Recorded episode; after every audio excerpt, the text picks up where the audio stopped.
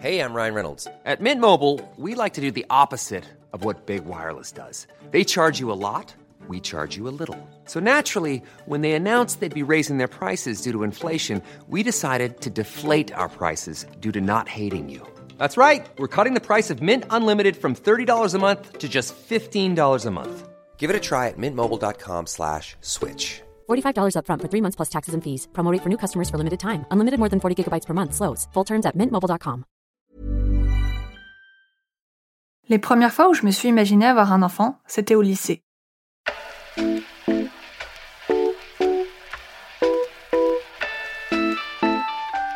Le soir avant de me coucher, je rêvais que je devenais mère à 17 ans. J'essayais de justifier, plus ou moins raisonnablement, comment un bébé pourrait arriver dans ma vie. J'imaginais que lors d'un voyage à l'étranger, des parents pourraient me demander de m'occuper de leur enfant. Ou alors qu'une amie malade me demanderait de m'occuper du sien. Je me demandais si mes parents seraient d'accord et comment je pourrais subvenir à ses besoins. Par moments, j'étais plus réaliste et je réfléchissais à mon futur, à la vie de parent que je mènerais à la trentaine. Je m'imaginais en coparentalité, dans une ferme de hippies, ou à voyager seule avec mon bébé sur le dos. La constante dans tout ça, c'est que je me voyais rarement avoir un enfant avec un partenaire romantique.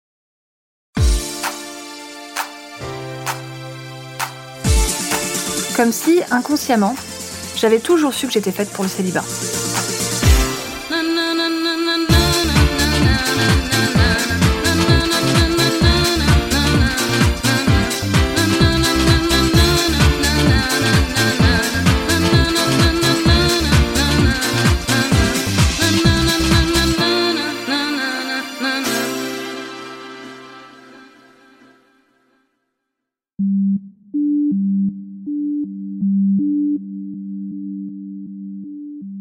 À 30 ans et des poussières, j'ai commencé à explorer mes options de façon plus concrète. J'avais toujours rêvé d'adopter, mais vu le peu d'enfants d'adoptables en France et ma situation de célibataire aux revenus précaires, ça me semblait compliqué. En revanche, la coparentalité, c'était tout à fait adapté. Et j'avais même la bonne personne pour ça. Un copain gay et célibataire. La coparentalité, il connaît très bien. Il a été élevé comme ça, par un père gay et une mère lesbienne. Comme ses parents, il veut faire passer sa vie de futur parent avant sa vie de couple. Alors en 2020, on vérifie qu'on est bien fertile et on se lance.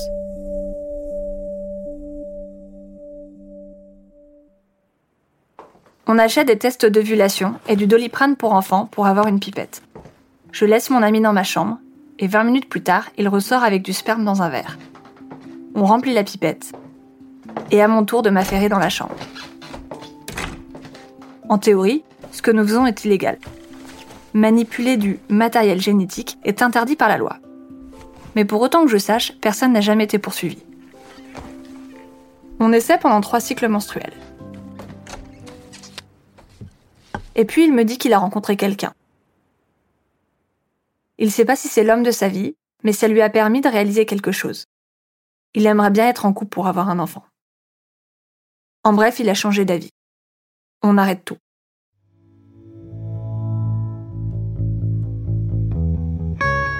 La coparentalité, c'est toujours risqué. Parfois, les coparents se font faux bons, se disputent sur la garde ou sur le mode d'éducation. Et parfois, ça fonctionne à merveille. Comme dans les couples romantiques, quoi. Pour David J., notre militant asexuel de la première heure, la coparentalité, c'est une réussite. J'ai toujours su que je voulais des enfants. Mais la vraie question, c'était comment j'allais faire. Comment, comment j'allais faire pour que ça arrive. Si possible, j'avais envie de pouvoir vraiment élever des enfants avec d'autres personnes. Parce qu'être un parent célibataire, c'est vraiment dur. À ce moment-là, j'avais vraiment commencé à nouer des relations aromantiques avec des couples et à m'intéresser à cette manière d'élever des enfants. Mais je ne savais pas comment procéder. David J fait partie de ces personnes qui prennent leurs amitiés très au sérieux et qui aiment avoir des discussions de fond sur leurs relations amicales. Ces conversations ont fini par être très puissantes et m'ont rapproché de ces gens. Et j'ai avancé comme ça avec certains couples. J'ai commencé à faire attention à, par exemple, avec qui je voudrais avoir des enfants, avec qui dans ma vie ce serait possible. Et j'ai aussi commencé à en parler davantage. Je parlais du fait que je voulais des enfants et peut-être les élever en communauté avec d'autres personnes. Sans demander aux gens spécifiquement si ça les intéressait. Uh,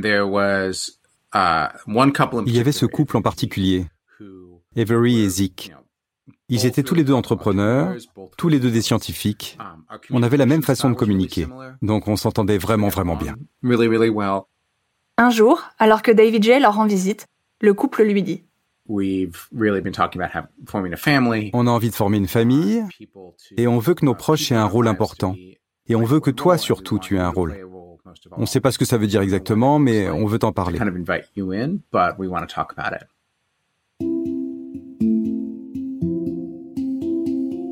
Aujourd'hui, David, Avery et Zeke ont une petite fille de 4 ans, Tavi.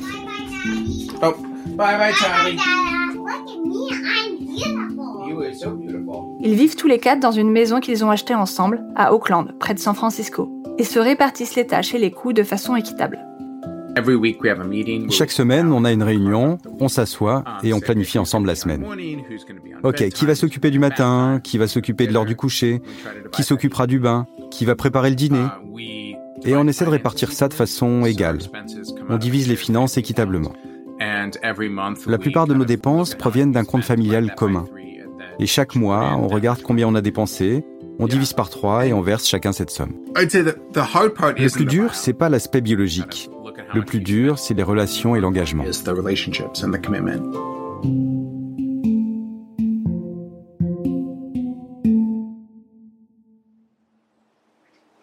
Avec mon ami, on avait aussi prévu de s'engager équitablement. Mais pour nous, ça voulait dire autre chose. Ça voulait dire vivre chacun dans un appartement, pas très loin, s'occuper de l'enfant à mi-temps et se répartir les dépenses en fonction de nos moyens. Avec quelqu'un d'autre, j'aurais peut-être choisi une autre façon de faire. Il y a tellement de possibilités. David J. l'a constaté. Je connais beaucoup d'autres personnes qui ont des arrangements volontairement plus flexibles, où les gens disent ⁇ Je veux quelqu'un qui va venir une fois par semaine ou une fois par mois pour jouer un rôle actif dans la vie de cet enfant. Et peut-être qu'ils s'engagent pour les premières années, et puis peut-être qu'ils vont réajuster cet engagement et voir comment ça se passe. Du coup, il y a des gens qui sont vraiment impliqués parce qu'ils veulent avoir des enfants dans leur vie, mais ils n'essaient pas d'être des parents à part égale. Pour David Jay et ses amis, la mise en place de ces arrangements a été relativement facile.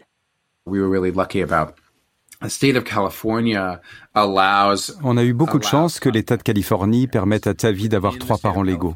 En Californie, si vous êtes là ou le contributeur biologique d'un enfant, ou si vous êtes marié avec elle ou lui, vous pouvez choisir d'être sur le certificat de naissance. Comme je n'étais ni l'un ni l'autre, euh, vu que Avery et Zeke sont les parents génétiques et qui sont aussi mariés, on a donc dû utiliser une autre méthode. Les parents peuvent proposer l'enfant à l'adoption et choisir ensuite de ne pas renoncer à leurs droits parentaux. Nous sommes passés par tout le processus d'adoption, ce qui était intéressant. Des travailleurs sociaux sont venus chez nous pour nous interroger, on a dû remplir un tas de formulaires, et ça a pris environ un an et demi. Et seulement alors, j'ai pu l'adopter légalement. Si j'avais eu un enfant avec un couple d'amis, l'un ou l'une d'entre nous n'aurait pas eu cette chance.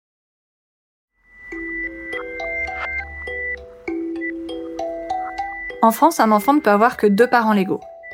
S'il a un troisième parent, voire un quatrième, celui-ci n'aura au mieux qu'un partage d'autorité parentale.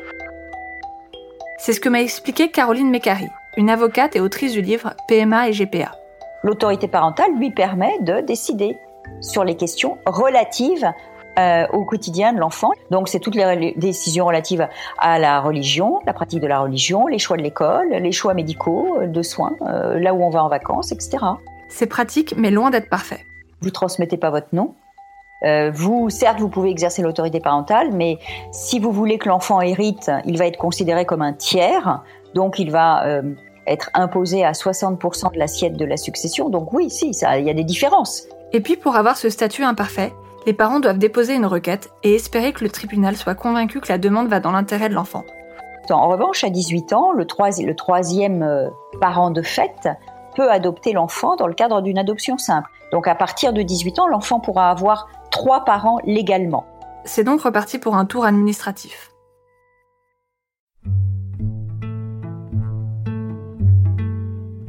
Après l'échec de mon projet de coparentalité, je décide de me concentrer sur une option qui me plaît tout autant, le don de sperme. Reste à choisir le donneur. Un ami, ou un donneur anonyme trouvé grâce à une banque de sperme. J'aime bien l'idée de faire appel à un ami. Ça me permet à moi de connaître le donneur et à mon enfant d'avoir un lien avec lui. Je pense que ça fonctionnerait bien avec Teddy. Je lui ai demandé et il est d'accord. Je l'imagine bien avoir un rôle de parrain. En même temps, il n'y a aucun cadre légal en France. Ça veut dire que Teddy pourrait très bien décider de débarquer d'un coup dans la vie de mon enfant, exiger la garde et chambouler son équilibre. Faire appel à un donneur anonyme, c'est peut-être moins humain, mais ça me semble plus simple. Le choix s'impose de lui-même. On est en plein Covid, Teddy vit à l'autre bout du monde en ce moment, et j'ai pas envie d'attendre. Ce sera donc une PMA, procréation médicalement assistée, avec don de sperme. Quand je me lance, au printemps 2020, la loi française m'interdit d'en faire une. J'aurais pu aller faire une insémination en Espagne ou en Belgique, où la PMA est autorisée et encadrée. C'est ce que font la majorité des personnes dans ma situation. Mais j'ai aucune envie de prendre des TGV à 7 heures du matin, ni de passer ma journée dans une ville et clinique étrangère. Pourquoi moi je devrais quitter mon pays pour faire un enfant? Pourquoi j'aurais pas le droit à une PMA simple comme les hétéros? Heureusement, certains médecins acceptent d'inséminer des femmes célibataires ou en couple avec d'autres femmes.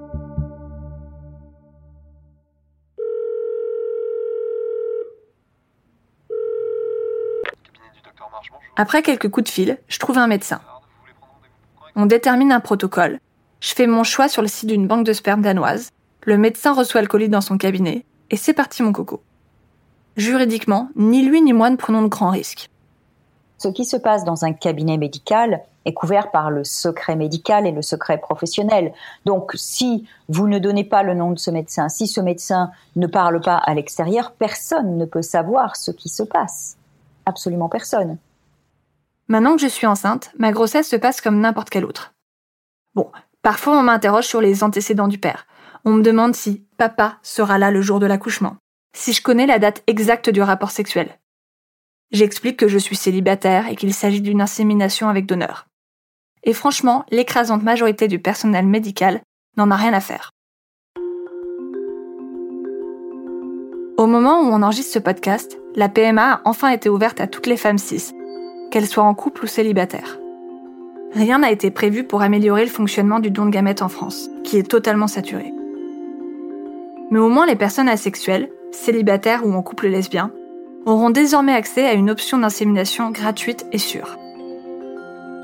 J'ai souvent entendu des jeunes asexuels qui ne voulaient pas de rapport sexuel me dire que ce qui les rendait tristes, c'était de ne pas pouvoir avoir d'enfants. Je suis avocat depuis 30 ans. J'ai vu euh, des, configurations familiales et des choix qui sont infinis. Quand les gens souhaitent avoir des enfants, ils ont des enfants, quelle que soit la manière dont ils le font, dont ils, dont ils les ont.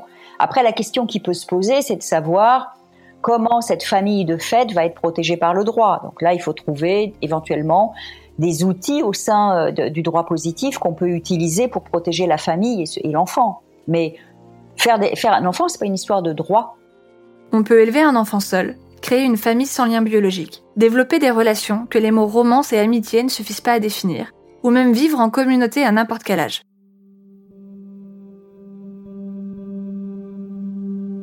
Je sais pas à quoi ressemblera mon futur, mais je sais que tout est possible. Et ça, c'est rassurant. J'ai envie que mon enfant sache tout ça. Qu'il n'est pas obligé de suivre les normes si elles ne lui vont pas. Qu'il n'est pas obligé de jouer un rôle et de reproduire des schémas. Je veux notamment le libérer de la contrainte à la sexualité et à l'hétérosexualité.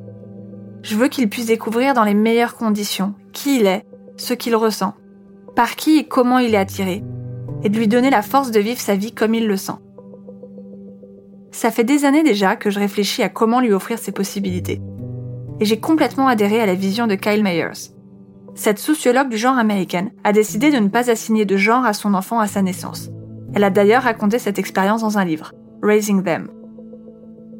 Avec son partenaire, elle lui a donné un prénom neutre, Zoomer Coyote, et utilise pour le décrire le prénom they, qu'on traduit en français par Yel, contraction de il et elle.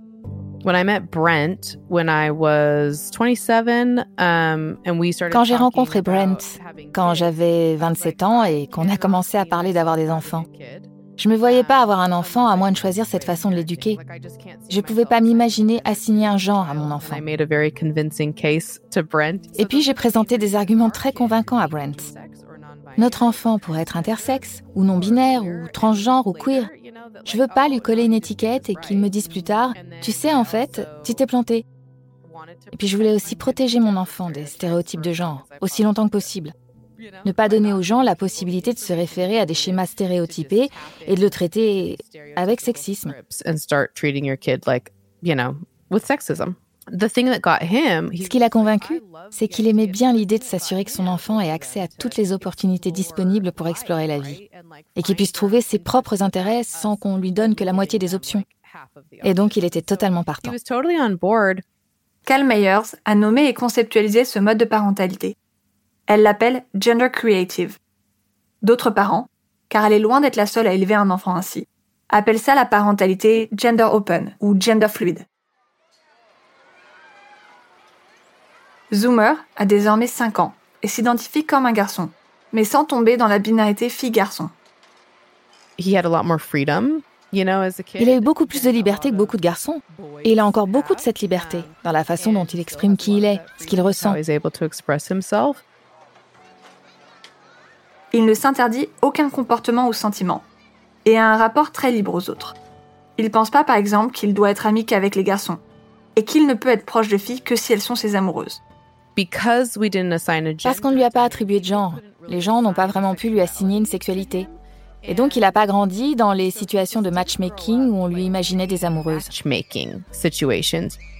Cal Meyers est convaincu qu'avoir grandi sans cette pression lors de ses premières années, et avec de nombreux modèles différents, permettra à son enfant de mieux comprendre son orientation sexuelle et romantique. I think that just presenting kids with je pense que le fait de présenter à des enfants toutes ces options, ça les aide à comprendre qu'ils ont effectivement toutes ces options et qu'ils ne sont pas contraints par les stéréotypes et les clichés sur la sexualité.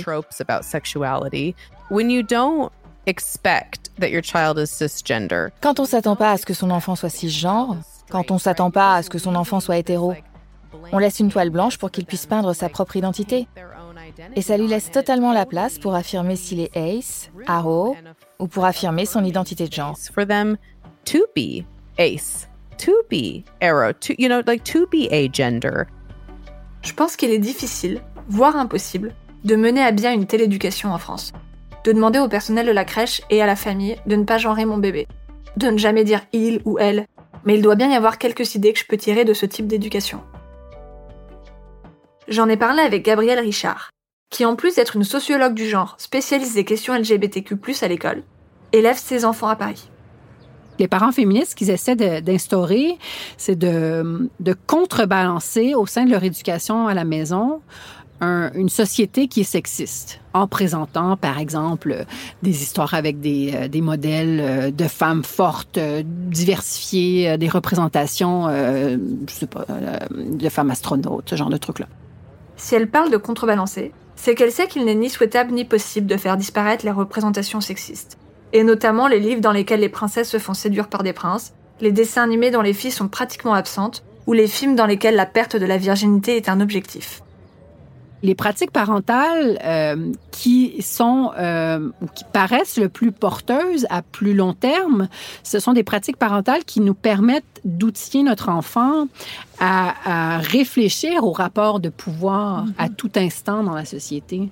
Donc, au final, ce qu'on veut, c'est outiller notre enfant à, regarder un film et à, et à se poser lui-même ou elle-même la question de mais comment ça se fait que dans le film que je regarde, il y a qu'une protagoniste qui est une femme, par exemple?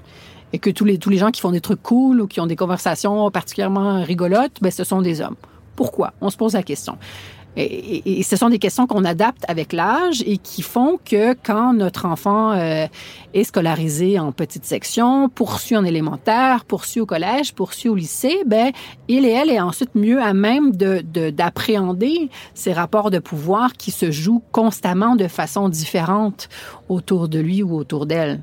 Pour aller plus loin, il faudrait que le personnel éducatif soit formé, qu'on leur apprenne à faire attention aux adjectifs qu'elles et ils utilisent, aux clichés véhiculés par les manuels scolaires et les œuvres étudiées, aux injonctions qui se cachent dans les discussions.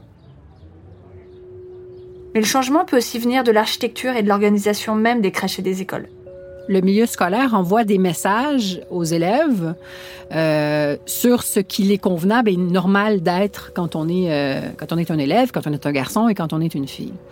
Euh, ça se fait de différentes façons. Hein. Ces, messages-là sont envoyés, euh, par exemple, par les espaces scolaires. Le fait qu'on ait des toilettes filles, toilettes garçons, le fait qu'on ait des vestiaires de filles, vestiaires garçons, etc. Ça, c'est une, euh, une présomption d'hétérosexualité. C'est-à-dire qu'on considère que les filles et les garçons, ils ont des corps différents et que leur désir porte l'un sur l'autre. Et donc, il faudrait séparer les corps, garçon avec garçon, fille avec fille. On pourrait remettre en question cette prémisse-là. Pour l'instant, rien ou presque n'est fait. D'ailleurs, j'ai trouvé aucune crèche dans mon coin de Paris qui mentionne la lutte contre le sexisme sur son site. Je vais donc devoir redoubler d'attention à la maison. J'ai aussi envie d'apprendre à mon enfant à dire non, à écouter son corps et à faire respecter son consentement. Le consentement est, omniprésent dans nos vies. Il faut, apprendre à euh, identifié comme tel. En tant que parent, par exemple, si je chatouille mon enfant puis qu'il me dit non, que je continue à chatouiller, ben, je lui apprends un message sur le consentement, c'est-à-dire que, ben, au final, moi, je trouve ça drôle, donc je m'en fous de si euh, tu as envie euh, que ça s'arrête ou non. Je peux pas m'empêcher de penser. Et si on m'avait appris à écouter mon corps, à dire ce dont j'avais envie ou pas, est-ce que j'aurais accepté de faire des actes sexuels qui me faisaient pas plaisir?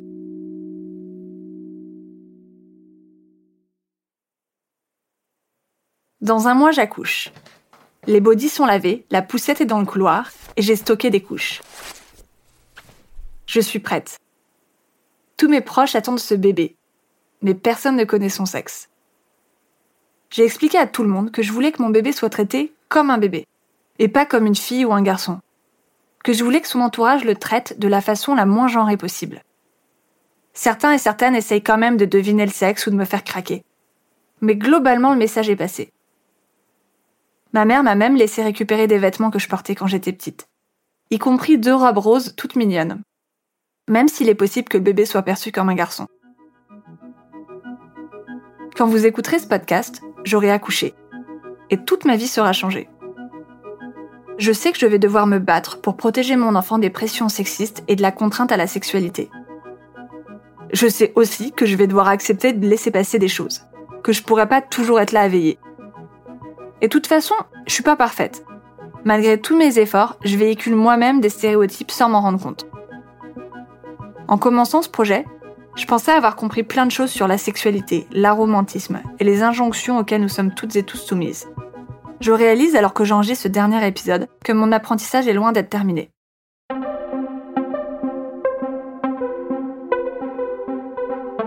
Je me prépare à accueillir mon enfant avec encore plus de questions qu'au début de mon parcours mais de bonnes questions, qui ouvrent des portes. Je suis plus perdue, en colère ou dépitée. Je suis optimiste.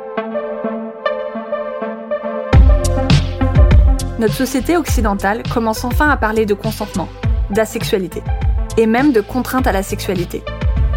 Et je me mets à rêver d'un monde où les enfants et ados ne se sentiront plus seuls ou cassés à cause de leur orientation sexuelle. Où personne n'aura plus l'idée de se forcer. Et où on réussira à s'accepter à s'aimer plus librement et à construire la vie dont on a besoin et envie.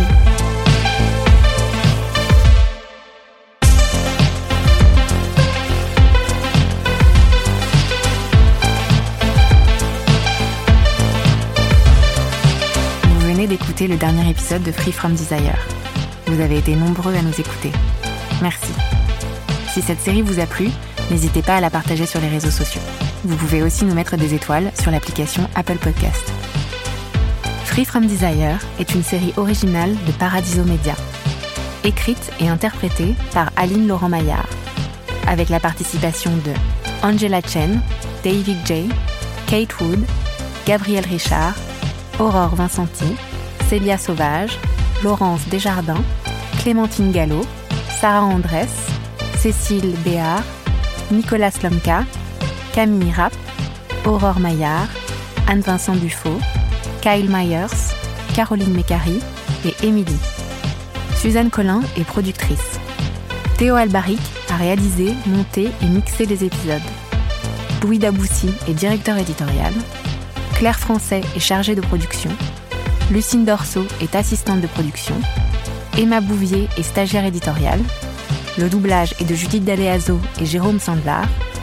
Avec les voix additionnelles de Amy Faconnier, Lucine Dorso, Emma Bouvier, Axel Gobert, Léa Bobil, Marine Béguet, Marek Panchaud, Ludine Isole, Julie Labourgade, Alix Duplessis d'Argentré, Sina Mir, Oriane Bettoni, Théo Albaric, Louis Daboussi et Mathilde Floch. La musique originale a été composée par Delide, la musique du générique est de Gala, l'illustration est de Superfit, Lorenzo Benedetti et Benoît Dunègre sont producteurs délégués.